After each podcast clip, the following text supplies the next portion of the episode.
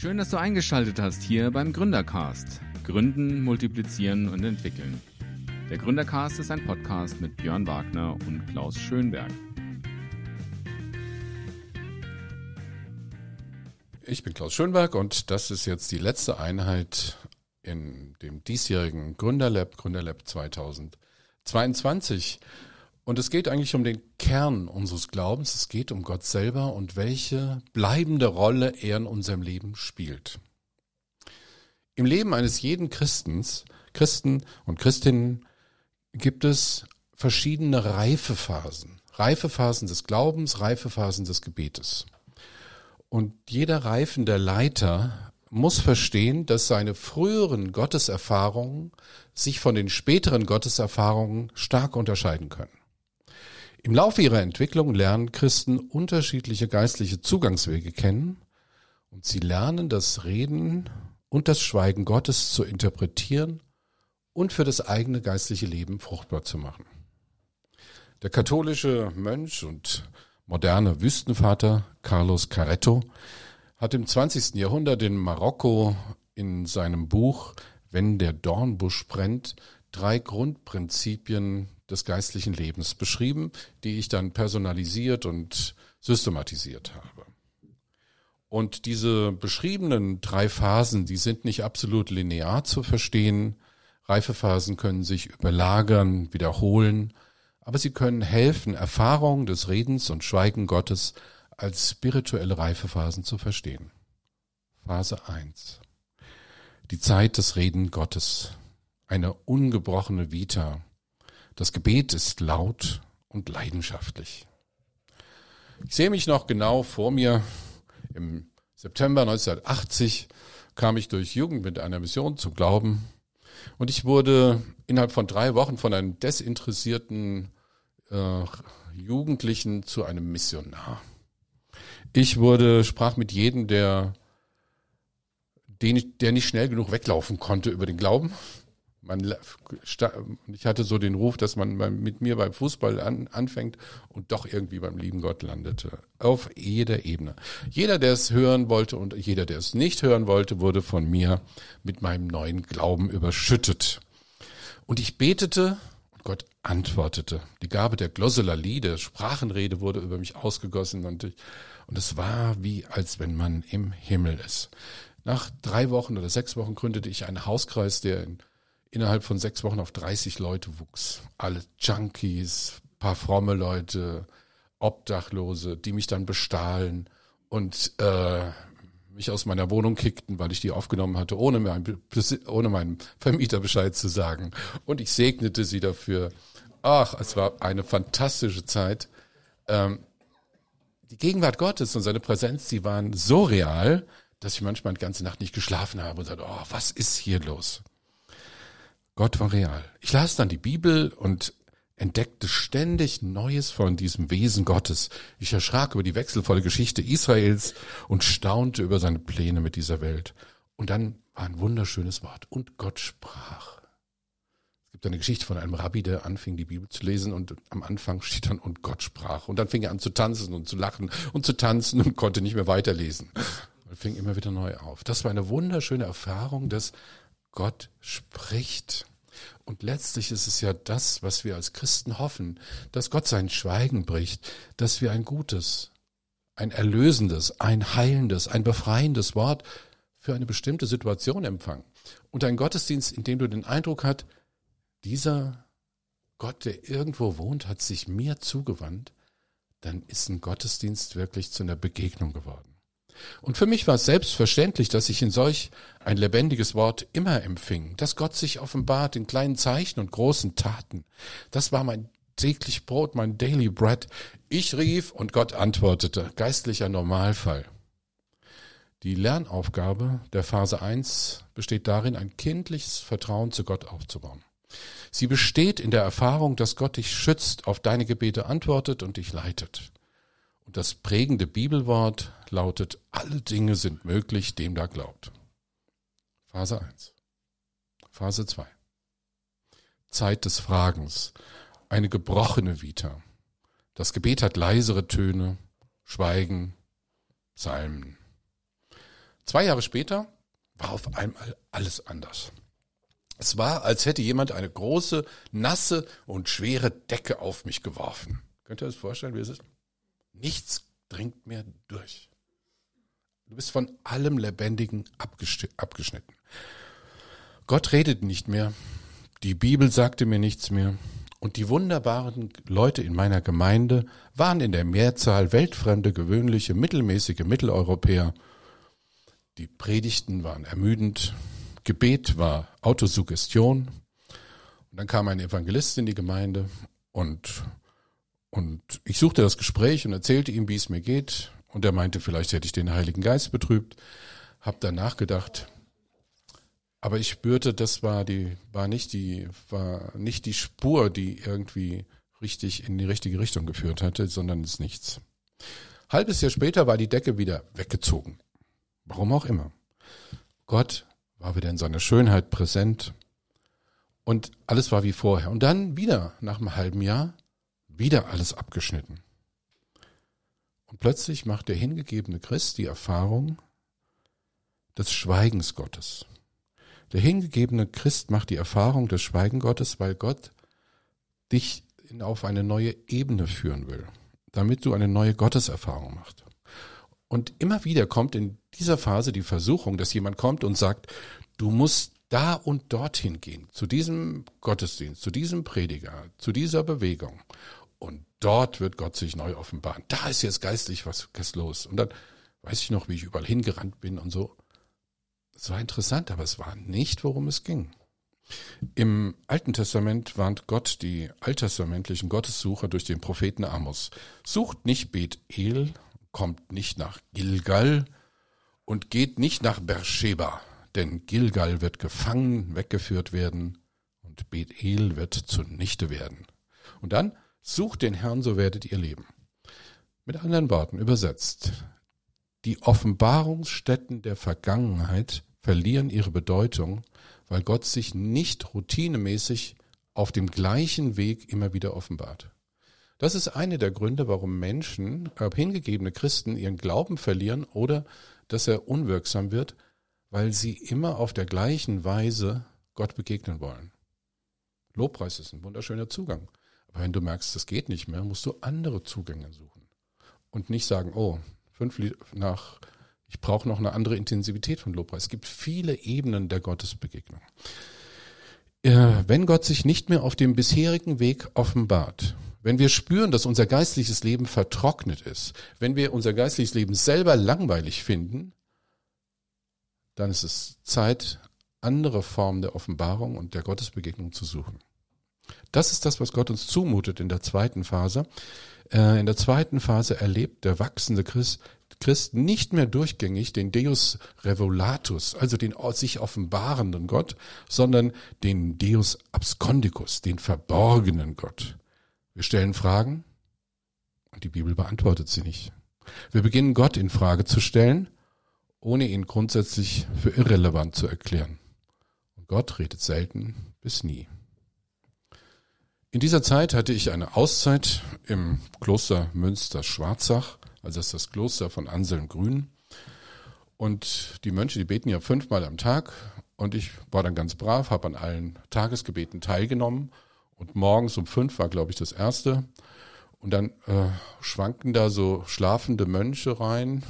Und man merkt, die murmeln da die Psalmen mehr schlafend als betend, mehr betend als schlafend, äh, nee, mehr schlafend als betend.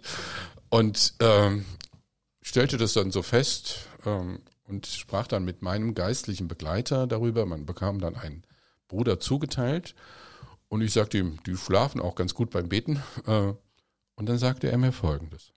Etwas, was mich sehr geprägt hat. Nicht wir tragen das Gebet zu Gott, sondern das Gebet trägt uns zu Gott.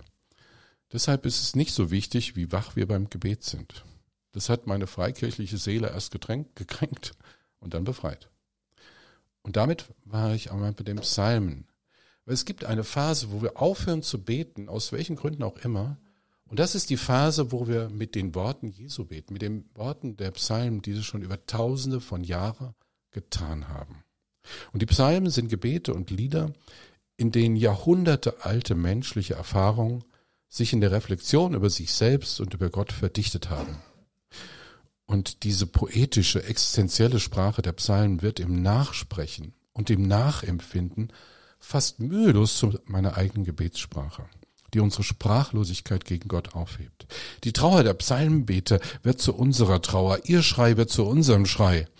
Und ihr Jubel wird unser Jubel, ihre Emotionen werden zu unseren Gefühlen.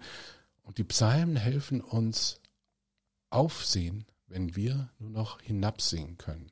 Sie helfen uns zu sprechen, wenn wir nur ohnmächtig schweigen. Also in der zweiten Phase lernt der Beter mit den Worten anderer zu sprechen, mit den Worten der Psalmen.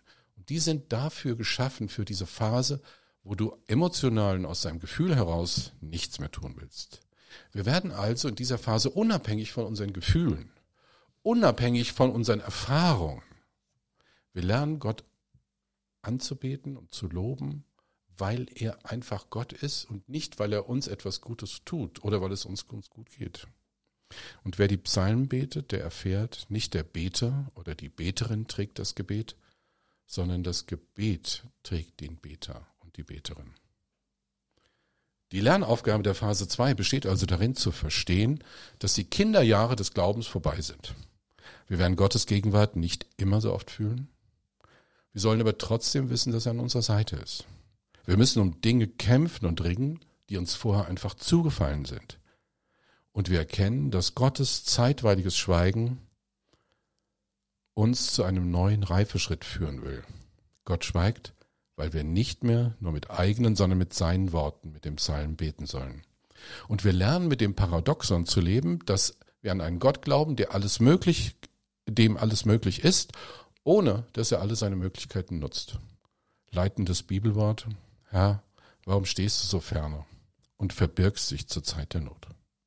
Phase 3.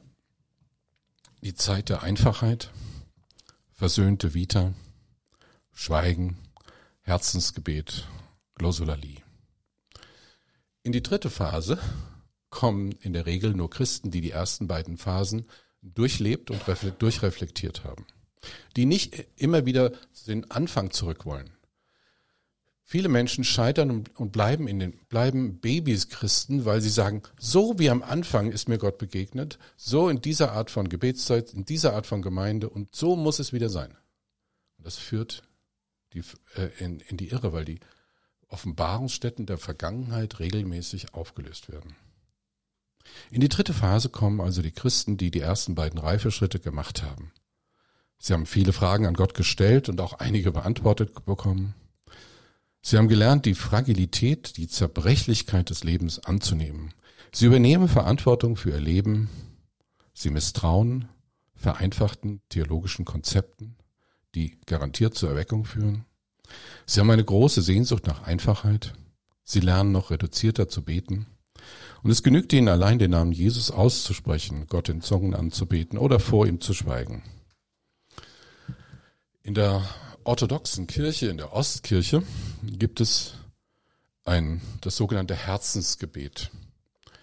Und in diesem Herzensgebet liegt eine geheimnisvolle Kraft. Äh, in dem Herzensgebet wird eigentlich nur der Name Jesus Christus ausgesprochen. Jesus einatmen, Christus ausatmen.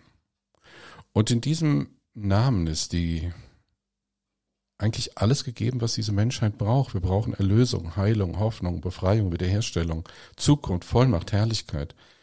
Und all das wird in diesem Namen transportiert und in der Ostkirche die Mönche, äh, für die ist es so normal, dass dieses Gebet als immerwährendes Gebet in ihnen erklingt, völlig unabhängig von der Situation. Und mit diesem Namen kommen Barmherzigkeit, Gnade, Liebe, erfüllen den betenden Menschen. Und das Herzensgebet führt uns in die unaufgeregte, unaufgeregte Stille vor Gott. Übrigens, das ist eine Stille, die nicht mehr fordert und doch erhält. Eine Stille, die das Herz zur Ruhe bringt, die nicht peinlich oder leer ist. In der Phase drei geht es nochmal darum, dass wir Ja zu unserem Leben sagen, wie es gerade so ist. Man will Gottes Gegenwart, aber nicht unbedingt mehr seine Gaben. Manchmal betet man um gar nichts mehr, man will einfach nur Gottes Wirken in der Stille hören. In dieser Phase lernen wir, dass es nicht um uns geht.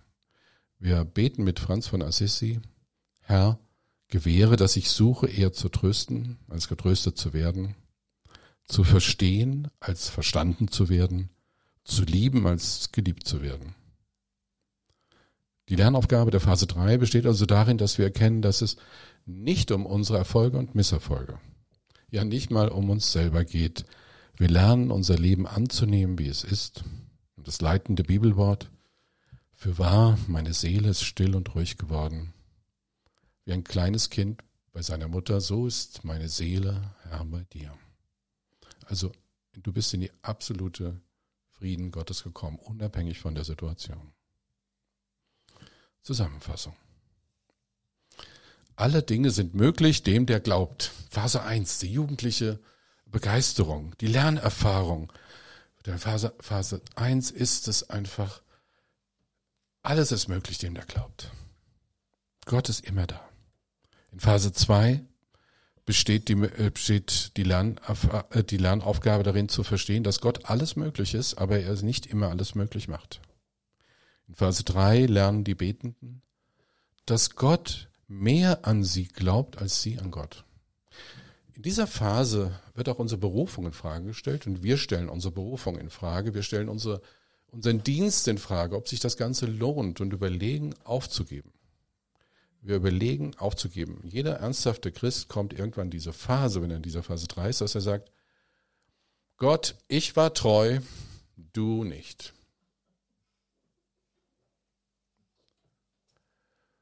Und in dieser Phase ist es wichtig zu hören, dass Gott sagt, ich halte an dir fest, völlig unabhängig, ob du an mir festhältst.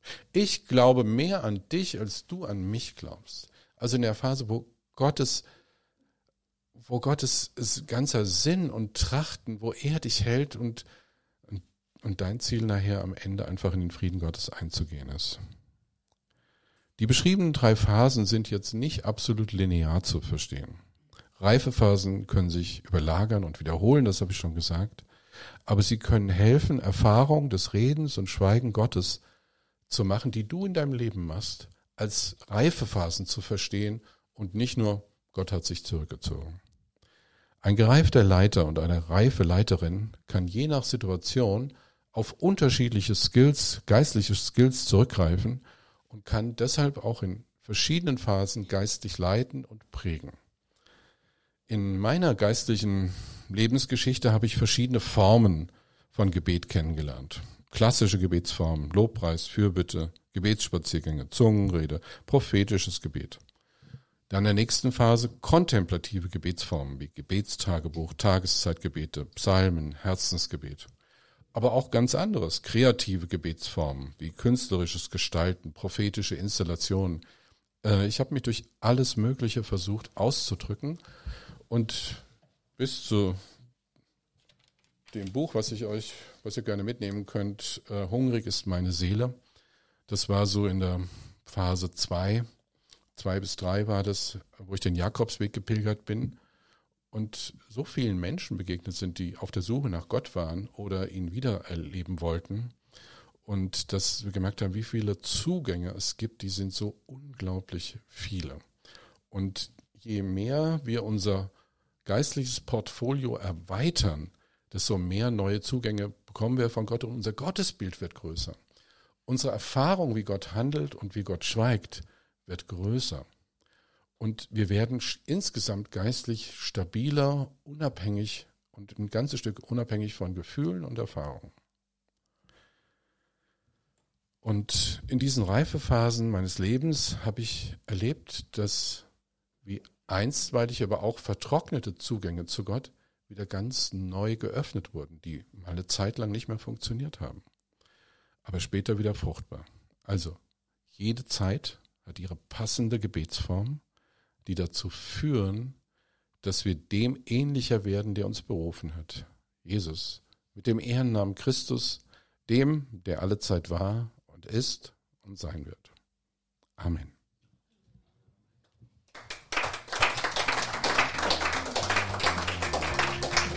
Das war der Gründercast. Wenn dir diese Folge gefallen hat, Dann teile sie doch über den Social Media Kanal deiner Wahl und gib uns einen Like. Dankeschön dafür.